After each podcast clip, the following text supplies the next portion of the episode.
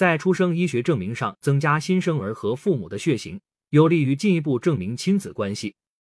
一定程度上可以避免报错孩子、互换人生及违法上户口等问题发生。今年全国两会上，全国政协委员、河北远洋运输股份有限公司董事长高彦明带了一份关于做好新生儿及父母血型登记和建立 DNA 数据库的提案。高彦明在提案中介绍。目前的出生医学证明主要登记新生儿出生状况和父母身份信息等，然而证明上却没有登记新生儿及父母的血型。众所周知，父母的血型决定了新生儿可能的血型。如果能在出生医学证明上增加新生儿与父母的血型登记，好处很多。知道了父母和新生儿的血型，可以轻而易举地排除不是亲生的情况，一定程度避免抱错孩子，出现抚养多年后发现不是亲生的悲剧。可以减少违背公序良俗情况的产生，避免老实人辛苦一辈子帮别人养孩子。高彦明还建议，依托全国查找失踪被拐卖儿童数据库或全国公安机关 DNA 数据库，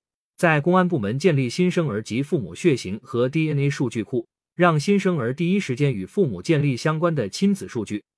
及时为丢失孩子寻找到父母和在根源上杜绝拐卖儿童情况的出现。在他看来，逐步开展新生儿及父母的 DNA 收集具有可操作性，在成本和数量上也较容易实现。随着新生儿及父母血型和 DNA 数据库的建立，以后孩子申报户籍要对孩子和父母的血型 DNA 进行比对，这样拐卖来的孩子在上户口时就能被截查。